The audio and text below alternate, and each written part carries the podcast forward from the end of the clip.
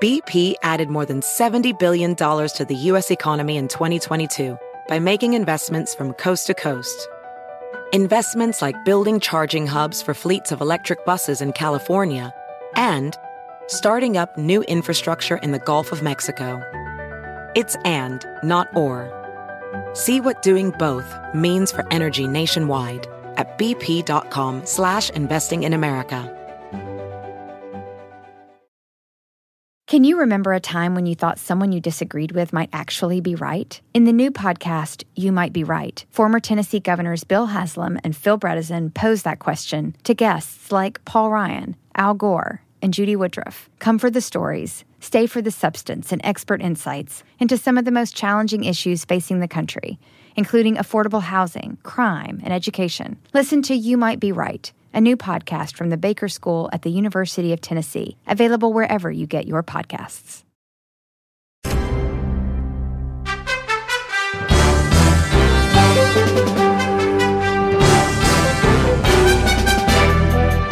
Hola, ¿cómo estás? Soy Fernando Espuelas. Muy buenas tardes. Gracias por acompañarme. Uh, te vengo contando ya varios días lo que parece ser el escándalo más grande desde Watergate. Eh, si recuerdas, ese fue eh, el nombre que se le dio al escándalo que uh, derrotó a Richard Nixon, terminó en su renuncia de la presidencia, su exilio del mundo político y eh, se ha considerado en las últimas décadas como quizás eh, la, ah, e-, el ejemplo más claro de abuso de poder por parte de un presidente de Estados Unidos. Bueno, ahora estamos frente a algo que eh, se está perfilando como algo mucho más profundo, más peligroso, más amplio, más criminal inclusive de lo que ocurrió durante Watergate con Nixon. Eh, hoy eh, CNN reporta que hay correos electrónicos mostrando que varios miembros del equipo de Donald Trump intentaron presionar el Departamento de Justicia, en particular el Attorney General Jeffrey Rosen, que si recuerdas reemplazó a Bill Barr, para que investigue y que declare que hubo fraude en las elecciones. Y esta presión se llevó a cabo no solamente ah, en contra del Attorney General, sino de varios otros miembros del equipo ah, de eh, más alto nivel del Departamento de Justicia, con el objetivo eh, clarísimo de que ah, hubiese una intervención de las elecciones por parte del Departamento de Justicia. Como tú ya sabes, eh, no solamente no hubo fraude, pero el Departamento de Justicia no está destinado a cambiar los resultados de elecciones, no está ahí para hacer el trabajo sucio de un presidente corrupto, sino está ahí para llevar a cabo justicia, como dice el nombre que tienen sobre su propio edificio. Entonces, esta información que ahora es pública, información que eh, son, es documentación, son emails oficiales que tienen, ah, por supuesto, el aval electrónico diciendo que ocurrieron, no son inventos de nadie, y nadie está diciendo que fueron inventos, te aseguro. Ahora es sujeto de una nueva investigación por parte del Congreso, el ah, Government Oversight Committee, que es el comité que tiene como misión ah, vigilar el Ejecutivo, en particular las acciones del Ejecutivo y ya han pedido testimonio de todos estos ah, personajes. Ah, te comento la parte positiva de esto también es que Jeffrey Rosen y las otras personas se resistieron a la corrupción, se resistieron a la presión. Ah, se resistieron a, Giuliani y a, Mark Meadows, el, jefe de, de, la Casa Blanca, todos estos que estaban intentando utilizar toda herramienta a vida y por haber a fines del año, a fines del 2020, o sea, antes del ataque al Capitolio, ah, estaban, ¿qué haciendo uh, Donald Trump y su equipo? Ah, presionando a diferentes oficiales estatales, en Georgia particularmente, para que básicamente inventen votos que no existían. en Washington, presionando al Departamento de Justicia para que invente un fraude. Eh, y por supuesto, al nivel más público, lo que nosotros podíamos ver en el día a día, ese sinfín de casos en frente de cortes presentados por la campaña y sus aliados, todos fracasados, todos rechazados por más de 60 jueces, pero intento tras intento tras intento tras intento de derribar las elecciones democráticas de Estados Unidos. Y todo esto eh, tiene un timing muy uh, fascinante, como sin duda ya has conectado los elementos, ¿no? Porque después del fracaso por parte de Trump y su equipo de presionar a este Attorney General Jeffrey Rosen, ¿qué es lo que ocurre? Ocurre el ataque al Capitolio. O sea, si ponemos eh, este, eh, nuevo, eh, esta nueva información sobre estos emails en un contexto apropiado, como dentro de los varios esfuerzos feroces por parte de Trump de tratar de destruir los resultados de una elección legítima, entendemos que el ataque al Capitolio es como una especie de última jugada. quizás nos empieza a explicar ah, o a entender, por lo menos, eh, ¿Por qué es que Donald Trump no llamó a, ayudar al Congreso, no, no intervenió ah, para resolver la crisis de, la invasión del Capitolio? Porque estuvo horas sin actuar. Y cuando actuó, ¿qué hizo? Emitió un video dándole amor, diciendo I love you a los que habían invadido el Capitolio. O sea, eh, tenemos aquí eh, y, vamos a saber mucho más, eso es lo fascinante de todo esto. Estamos, yo creo que estamos quizás es como la punta del iceberg, ¿no? Eh, el 90% uh, del iceberg está por bajo agua.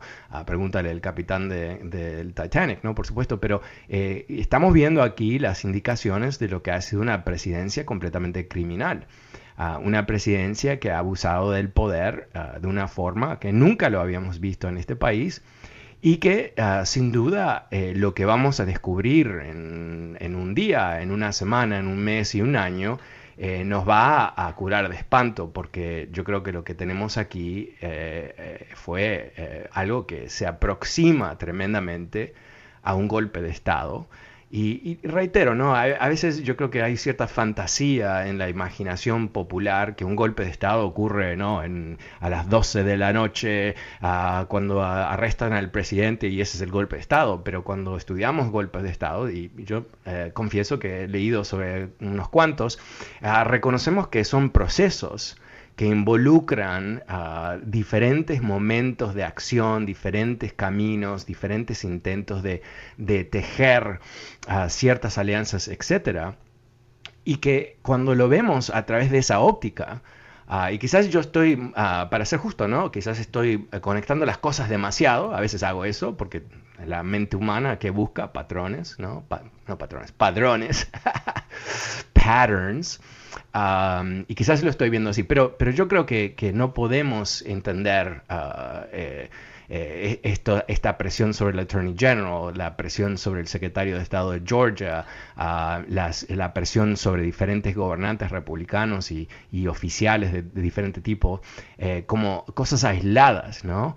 Eh, tenemos que reconocer que Donald Trump estaba en la Casa Blanca hirviendo día y noche, rodeado de siniestras personas que le, le, alimentaban las mentiras y la paranoia, y que eh, él se convenció en un acto de narcisismo eh, así casi griego, ¿no? O sea, que sale de, de las leyendas griegas, decidió crear una realidad alternativa y por la debilidad, honestamente, moral del Partido Republicano de hoy. Cuando digo debilidad moral, ¿a qué me refiero? A un partido que no está para nada centrado en ciertos principios ideales positivos. ¿no? Eh, eh, eh, yo puedo decir, sin estar de acuerdo con la política de los conservadores, que un partido conservador digno, normal, es, es, respetable, tiene una moralidad. ¿no? Puedo estar en desacuerdo con sus ideas, pero no le estoy cuestionando la motivación.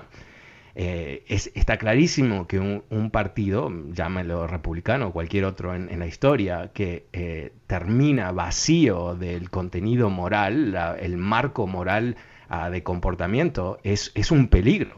¿no? Es, es, algo que eh, está sujeto a ser capturado ah, por ah, gente inmoral, por supuesto, y siniestra, malévola inclusive, como Donald Trump, y que eh, eso genera todo su propia dinámica, ¿no? Si, no hay un marco de referencia moral, si no hay una estructura moral, qué es correcto, qué no es correcto, ah, si, si yo te he eh, nutrido por años con mentiras y tú me lo has aceptado, tú ya no eres una persona con ah, juicio, ¿no? Tú ya eres una especie de, aparato dentro de un aparato más grande que es la maquinaria de Trump.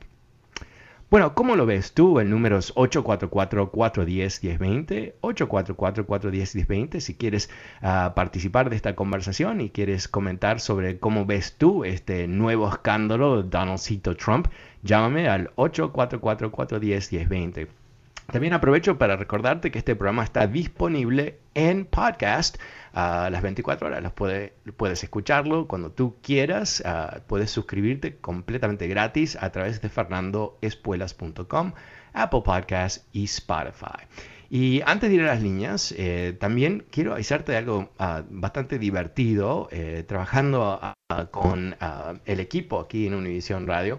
Eh, estamos reconfigurando el programa, empezando mañana, un formato un poquito diferente, ah, que nos va a permitir quizás tener ah, conversaciones mucho más fluidas, mucho más ah, quizás eh, basadas en, bueno, no sé, eh, un poco más de sorpresa creo que, que nos va a permitir. Así que vamos a poder, yo creo, tener conversaciones un poquito más amplias de lo que hemos tenido hasta ahora. Ah, bueno, va a ser un, proceso como todo en la radio, ¿no? Siempre investigando cómo poder cambiar las cosas.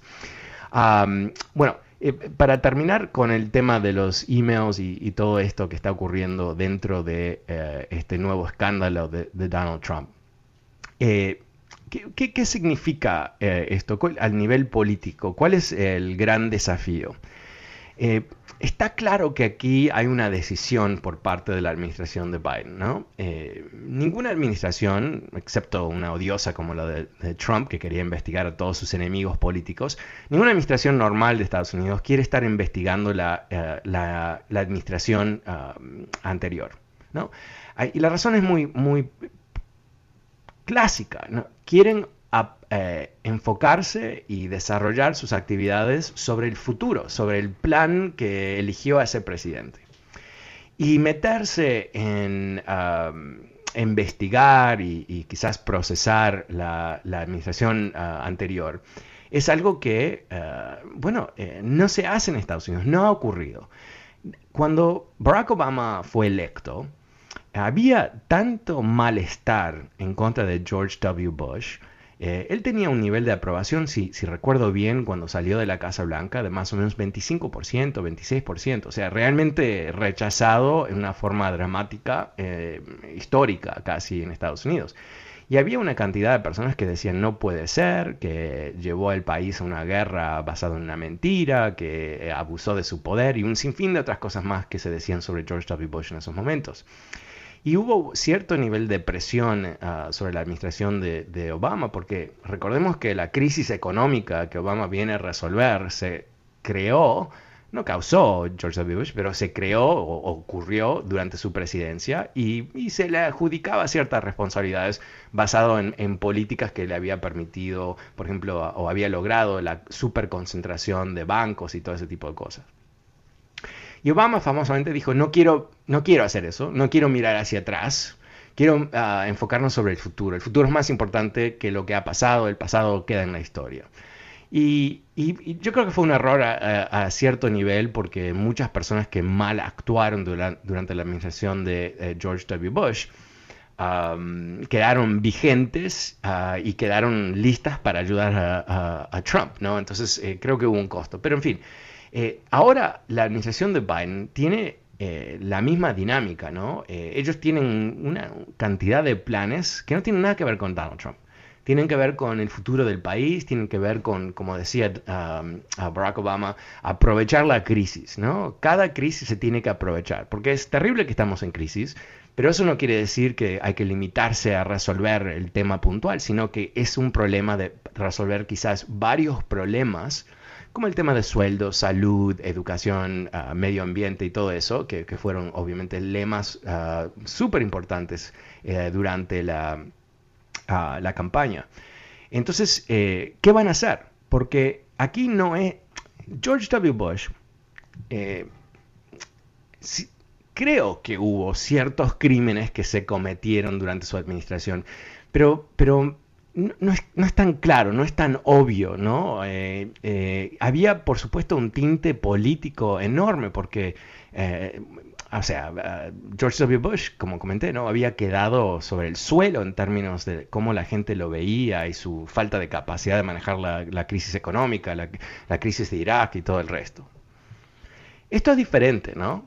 Porque aquí no, no es que hubo decisiones que tomó Donald Trump que estaban tan erradas o que él mintió sobre esas eh, eh, decisiones y terminamos en guerra. Fue otra cosa totalmente diferente, fue un abuso de poder, fue eh, una relación con Rusia que todavía, eso sí, todavía no entendemos muy bien qué, cuál era la relación, cuál es la relación, cómo se explica. Y tenemos los intentos de robar las elecciones. Entonces, esos son ataques a la Constitución son ataques al sistema político. Entonces la, pregunta que tenemos que hacernos como sociedad es si podemos sobrevivir como democracia con un expresidente que a primera instancia parece haber cometido un sinfín de crímenes.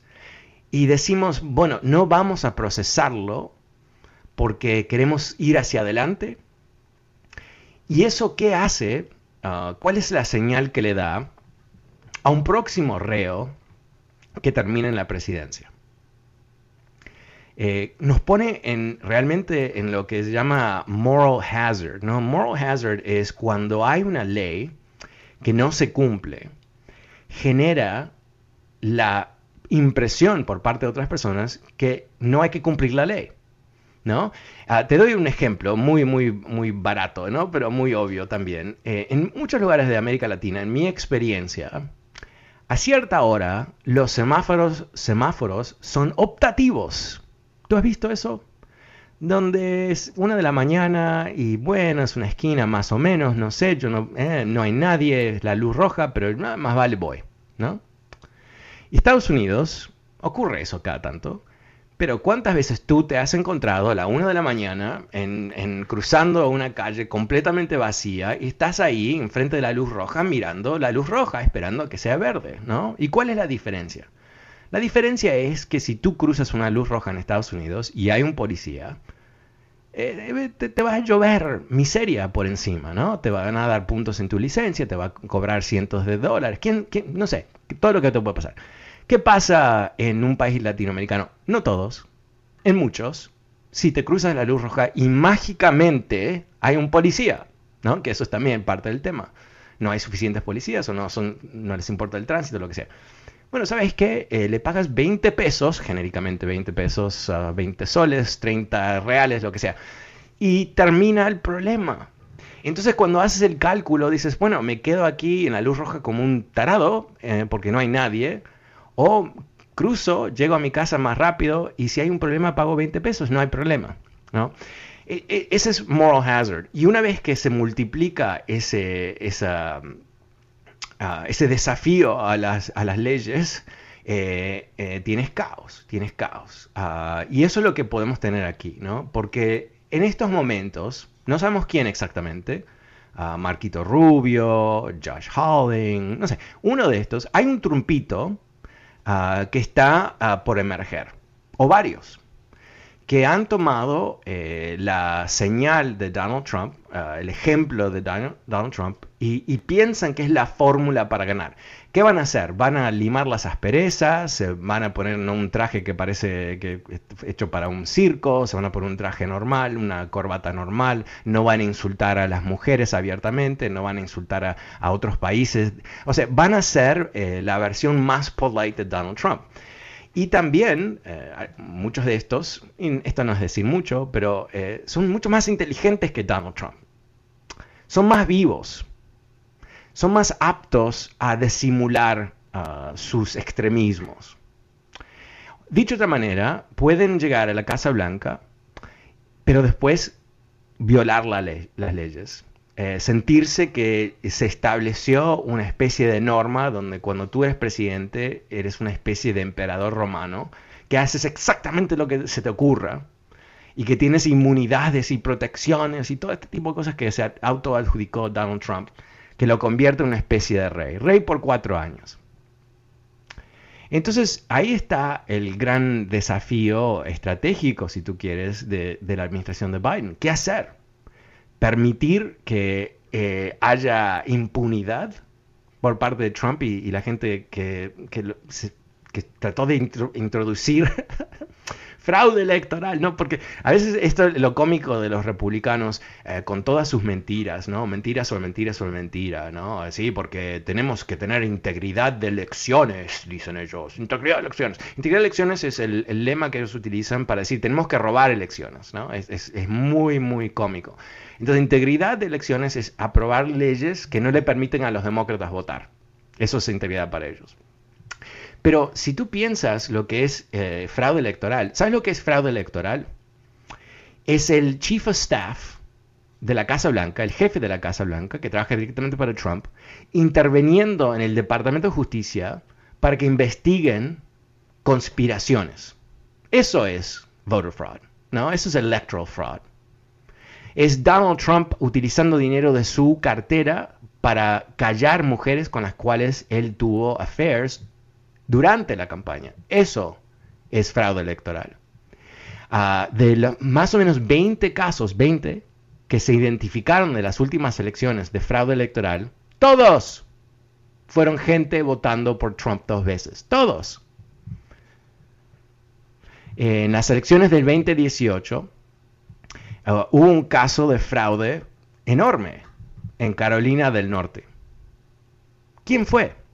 Fueron los republicanos robando votos para elegir a un congresista republicano. ¿Por qué te comento todo esto? Te comento todo esto porque si tú tienes un mafioso como presidente o un mafioso como jefe de tu partido y él te demuestra constantemente que la moralidad es para idiotas, ¿no? Que los límites de las leyes y las tradiciones y las costumbres que han hecho esta democracia una democracia estable a largo plazo son idioteces para otros, ¿sabes qué? Es bastante obvio que la gente va a empezar a actuar como que las leyes no importan o que van a poder elegir entre leyes que les gustan y no les gustan. O sea, la, segunda enmienda y, caminar con ocho revólveres, uno en la, tres en la cabeza, cuatro en los bolsillos y todo el resto, es lo más normal del mundo, pero hacer una manifestación en contra de Donald Trump es un acto de los comunistas y está todo bien si vamos y les pasamos por encima con un coche, que ocurrió este fin de semana. Ah, e, eso es lo que tenemos enfrente de nosotros. Por eso que esto es importante. ¿No? Y a veces cuando me llaman, honestamente, patéticamente, débilmente, eh, tristemente, eh, aquellas personas decir, no, no debimos hablar sobre Donald Trump, todavía ya, no está en la Casa Blanca.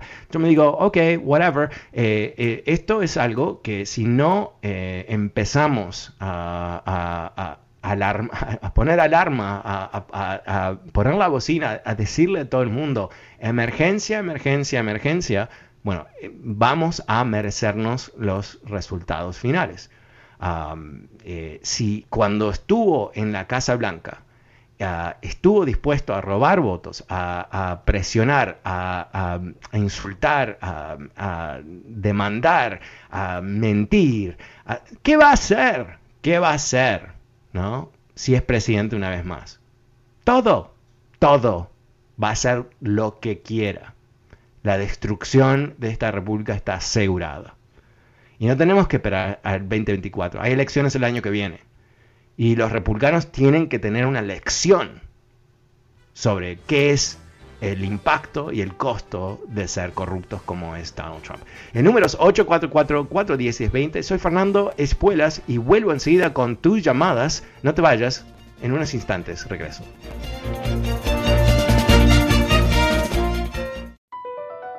Across America, BP supports more than 275,000 jobs to keep energy flowing. Jobs like updating turbines at one of our Indiana wind farms and producing more oil and gas with fewer operational emissions in the Gulf of Mexico. It's and, not or. See what doing both means for energy nationwide at bp.com slash investing in America. Is America's primary system working? Is the Electoral College still the best process for electing a president? Could a third party candidate ever be successful? In a new season of You Might Be Right, former Tennessee governors Bill Haslam and Phil Bredesen gather the country's top experts to explore these issues and more as we approach the 2024 presidential election. Listen to You Might Be Right, a new podcast from the Baker School at the University of Tennessee, available now wherever you get your podcasts.